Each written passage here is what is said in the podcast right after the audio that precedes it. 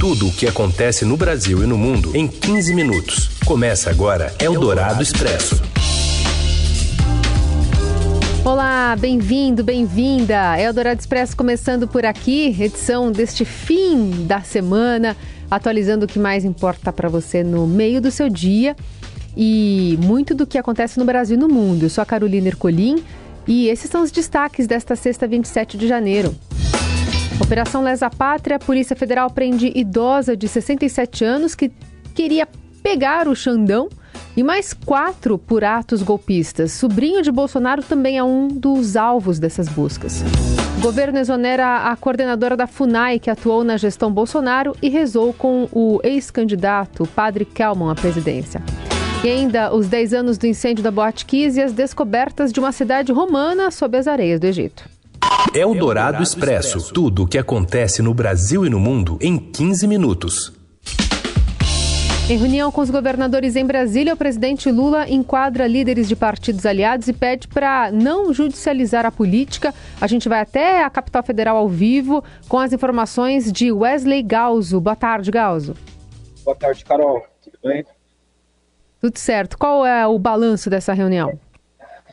Então, Carol, é, a primeira reunião do Lula com os governadores oficial aqui no Palácio do Planalto, ela girou em torno de dois temas centrais. O primeiro, como você falou, foi uma cobrança aos líderes partidários é, de, da base aliada e não propriamente aos governadores para que não haja uma judicialização da política, para que a política termine na relação entre executivo e Congresso e não seja levado ao Supremo Tribunal Federal, como aconteceu diversas vezes durante a gestão do presidente Jair Bolsonaro, quando partidos como o próprio PT e aliados levavam para a Suprema Corte uma espécie de terceiro turno para rever decisões do governo e leis que foram aprovadas pela Câmara e pelo Senado. E outro assunto central da reunião foi na área econômica. Os governadores levaram ao presidente Lula demandas para que ele discuta com o Congresso uma revisão que leve a repor as perdas de arrecadação do ICMS, o Imposto sobre Circulação de Mercadorias e Prestação de Serviços, que, como a gente lembra, no ano passado, ali meados de junho, teve diversas mudanças e limitações pelo, é, impostas pelo presidente Jair Bolsonaro, que estava em campanha e queria controlar os preços, sobretudo dos combustíveis, que estava muito alto naquele momento. Outra pauta que ficou ali e foi trazida logo no início pelo presidente Lula foi é, a retomada dos investimentos públicos por meio dos bancos federais aos estados. Ele disse que o BNDES vai emprestar dinheiro aos governos estaduais e que o Banco do Nordeste também será uma fonte de empréstimo àqueles governos que não tiverem dívidas e, eventualmente, até mesmo aqueles que têm dívidas, poderão conversar com o governo federal para chegar aí a um lugar comum em que eles possam realizar obras prioritárias e grandes obras com aporte do governo federal. Obrigada, Wesley Galzo, que segue os trabalhos e as apurações em Brasília. Obrigado. Isso a imagem, tem a imagem que prova que ele sai dali e vai para o Congresso Nacional e entra com choque no Congresso Nacional. A gente está ouvindo o interventor federal na Segurança Pública do Distrito Federal, Ricardo Capelli, que divulga agora o relatório sobre os atos golpistas em Brasília. Essa movimentação até o final. Por fim, é, duas questões. É, primeiro, é, o relato, um, no relatório a gente tem também um breve relato do que aconteceu no dia 8, quando eu é, assumi a missão que me foi dada pelo presidente Lula, é, onde eu relato brevemente os principais passos operacionais é, daquele dia, quando o nosso desafio central foi andar com a nossa linha é, para tentar mais rápido possível esvaziar a esplanada e efetuar o maior número de prisões possíveis. É, foi um, não foi simples andar, porque existia uma, uma uma postura de linha defensiva, era o inicial. A gente o interventor está falando dos documentos que ele produziu, dados né, das forças de segurança sobre os fatos, além das conclusões que podem auxiliar nas investigações. A gente ouve mais um trecho. Já chovendo, a Coronel Mônica me deu um agasalho do Corpo de Bombeiros e continuamos subindo até o setor militar urbano, quando então o comandante militar do Planalto, o general Dutra, ponderou que seria mais adequado para evitar qualquer tipo de conflito à noite, entrar na manhã do dia seguinte. Esse relato também é, está no relatório.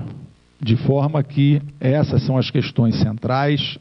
É, tudo isso que eu é, pontuei está é, documentado nos anexos, tem documentos oficiais e também através de imagens que nós vamos é, disponibilizar para todos os senhores. Por fim, eu só quero dizer que eu tenho é, a absoluta confiança e o compromisso público do doutor Sandro Avelar de que a intervenção é, se encerra no dia 31, na próxima terça-feira, mas o compromisso do doutor Sandro Avelar é continuar com as investigações, continuar com o trabalho da Polícia Civil, que tem feito um belíssimo trabalho de apoio também à Polícia Federal, é, continuar com o trabalho Sandro Avelar, que é o indicado né, para a Secretaria de Segurança Pública do Distrito Federal, concluindo então a fala e abrindo já já para os jornalistas o questionar né, sobre os dados,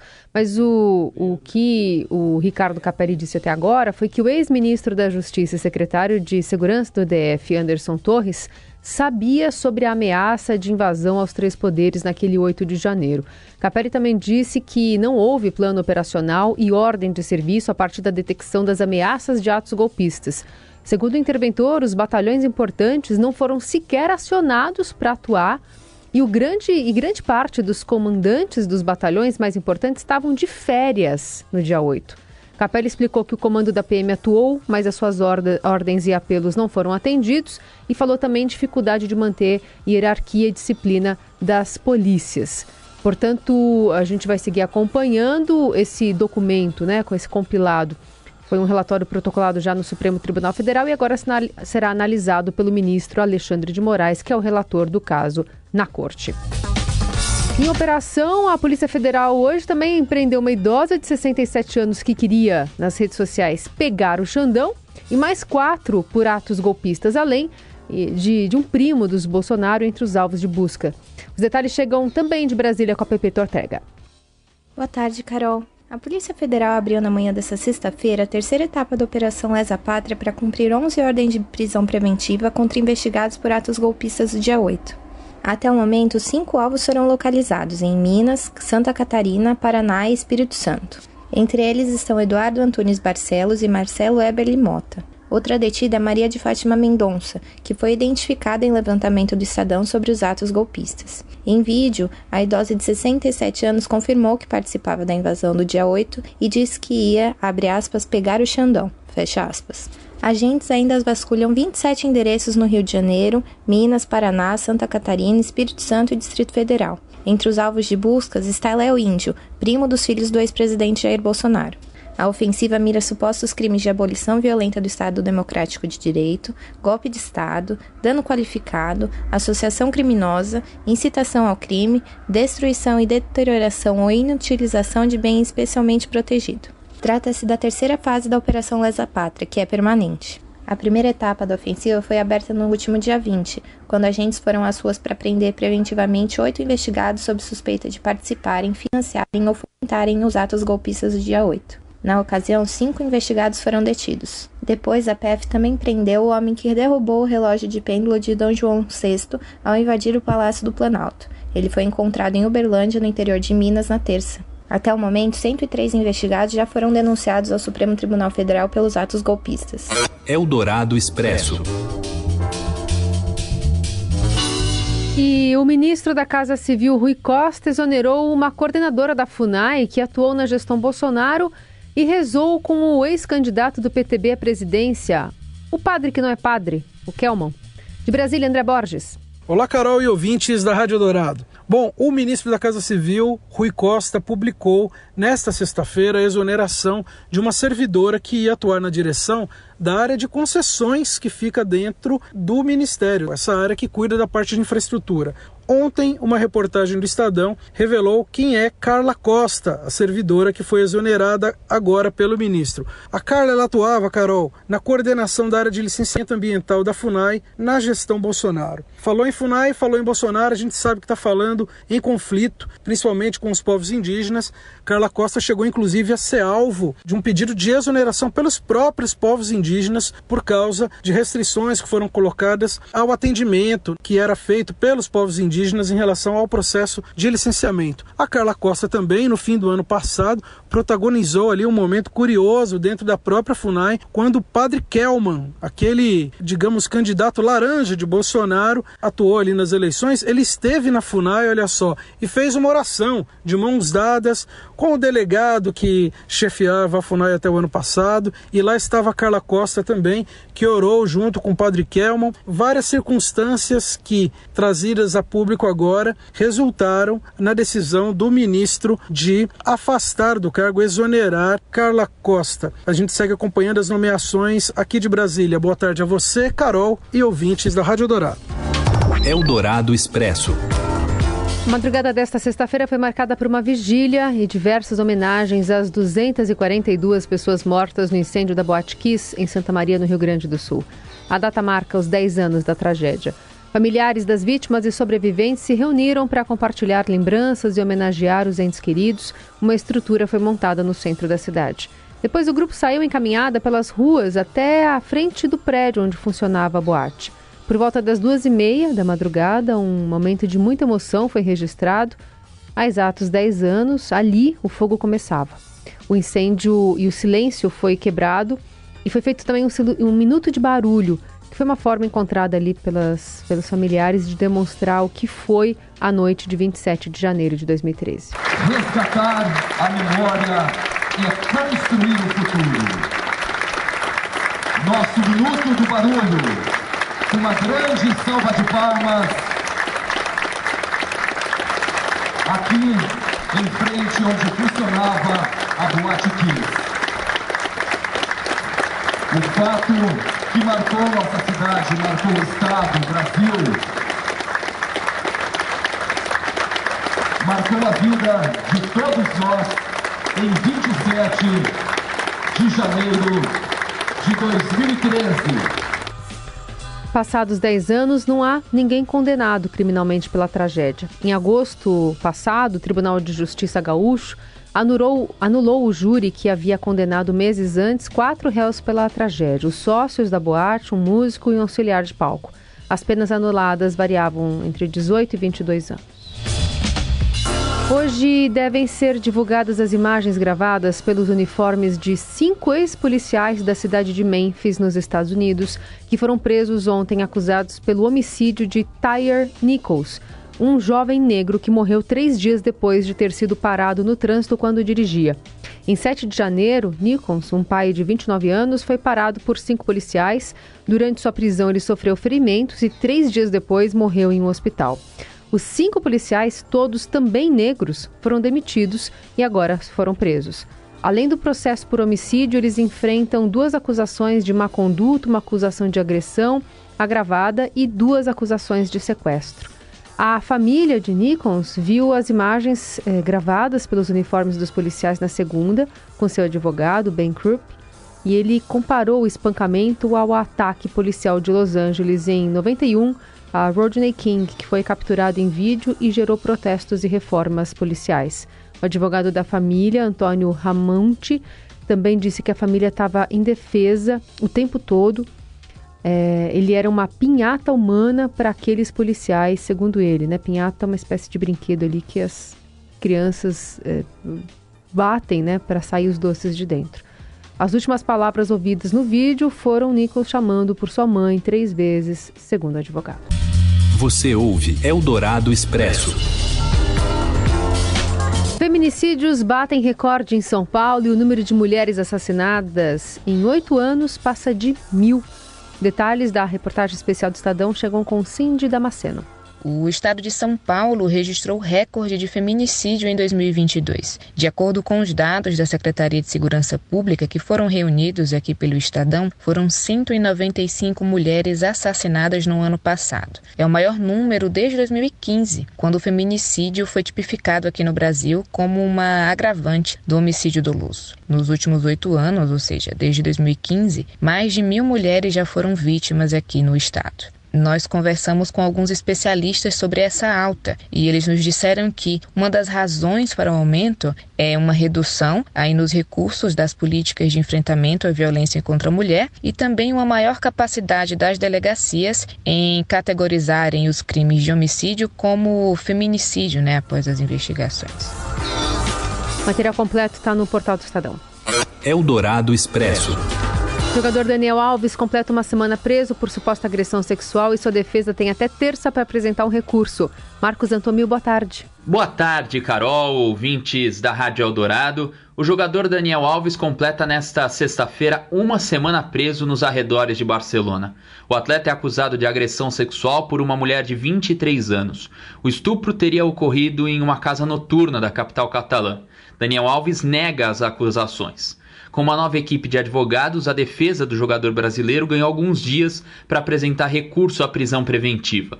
A expectativa é que o pedido seja protocolado em uma instância superior até segunda-feira. De acordo com Cristóbal Martel, advogado de Daniel Alves, o jogador está disposto a usar uma espécie de tornozeleira eletrônica, além de entregar seu passaporte e comparecer em juízo todas as vezes que for solicitado. A defesa de Daniel Alves quer apresentar argumentos que invalidem a preocupação de fuga do jogador para outro país, alegada na determinação de prisão na última sexta-feira. Quanto às contradições nos depoimentos, de acordo com o jornal El Periódico, os advogados devem sustentar que Daniel Alves alterou as versões para que sua mulher não soubesse de sua infidelidade. O caso La Manada, na Espanha, em 2018, inspirou a criação da lei Só o Sim é Sim, que pode aumentar a pena de Daniel Alves em eventual condenação. Amanda Scalice, que é advogada criminalista e professora de Direito Penal e Direito Processual Penal, compara o Código Espanhol com o brasileiro e explica como as mudanças na legislação espanhola auxiliaram na rede de apoio à vítima. Antes, na Espanha, funcionava mais ou menos como aqui no Brasil. A lei previa os crimes sexuais, né, fazia uma divisão entre o abuso e a agressão sexual. Então, o abuso seria um ato sexual ali que não fosse consensual, mas que não envolvesse violência, e a agressão sexual seria esse ato com violência. E aí, a lei da garantia integral da liberdade sexual alterou o Código Penal espanhol para eliminar essa distinção. Então, agora, todos os atos sexuais não consensuais passaram a ser considerados agressão. E a pena aplicada pode ser de 4 a 15 anos. Em entrevista à Rádio Dourado, a especialista esclarece que não vê previsão de atualização da nossa lei no curto prazo. O que a gente vê é muito um trabalho ali, caso a caso, dos próprios operadores do direito, que identificam esse tipo de diferenciação nos casos e tentam lutar contra isso. Mas como a gente não tem uma lei muito clara, a gente enfrenta alguma dificuldade aí na interpretação das pessoas que aplicam a legislação. Até inclusive esse caso que trouxe essa discussão, uma discussão que está sempre em pauta. Eu acho que a mudança cultural está vindo e isso deverá refletir na lei. Eldorado Expresso. Agora as boas notícias sobre o esporte. Hoje, Murilo César Alves, repórter de esportes aqui do Estadão, nos conta mais do Team Trans, né? A, a primeira equipe de hóquei no gelo transgênero dos Estados Unidos. Boa tarde, Murilo. Boa tarde, Carol. No Brasil, nós celebramos todo ano, no dia 29 de janeiro, o Dia Nacional da Visibilidade Trans. Para lembrar dessa data, nós do Estadão contamos uma história nessa sexta que vale a pena e orgulho de ser sempre lembrada no esporte. Em 2019, surgiu o Team Trans, a primeira equipe de hockey no gelo a ser composta inteiramente por atletas transgêneros e não binários. Ela surgiu em 2019, após conversas de um coletivo LGBT de Boston, o Boston Pride Hockey, que existe desde 1989. Ele junta atletas LGBTs para criar um ambiente seguro para as competições, para conversas sobre o hockey, o esporte que eles amam. A ideia com o Team Trans, desde o princípio, era formar um espaço ainda mais específico, uma equipe segura para pessoas transgêneros e não binários poderem praticar e competir no hockey, se sentirem à vontade dentro do vestiário. O uniforme da equipe leva as cores da bandeira trans, o azul, branco e rosa, e foi pago inteiramente pelo coletivo de Boston. Além disso, desde sua criação em 2019, eles recebem apoio da NHL, a Liga Nacional de Hockey dos Estados Unidos, para custear suas viagens pelo país e seguirem ativos, pagando hospedagem e taxa de inscrição nas competições. Nós, Estadão, conversamos com Mason Lefebvre, vice de comunicação da equipe e o goleiro do time. Natural de Nova Hampshire, ele se mudou para Boston em 2020 por causa do Team Trans e desde então ele formou uma segunda família dentro da equipe. Ele nos contou que, na sua visão, a existência do Team Trans ajuda a normalizar a existência de transgêneros na própria sociedade. Hoje, quatro anos depois, o time já conta com mais de 300 inscritos que buscam espaço para poderem praticar o rock e ele cresce nas redes sociais. Já tem mais de 3 mil seguidores no Instagram e mais de 800 no Twitter. Eldorado Expresso.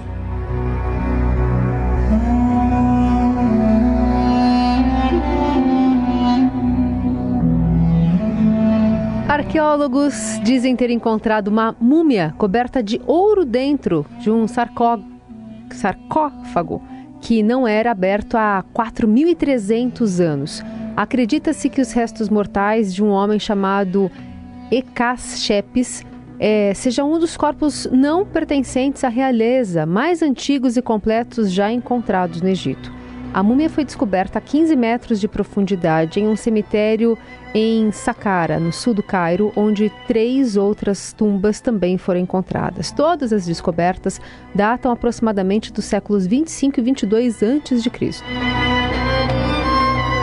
Egito, uma missão arqueológica descobriu uma cidade residencial completa da época do Império Romano durante os trabalhos de escavação na margem leste do rio Nilo, na histórica cidade de Luxor, no sul do país.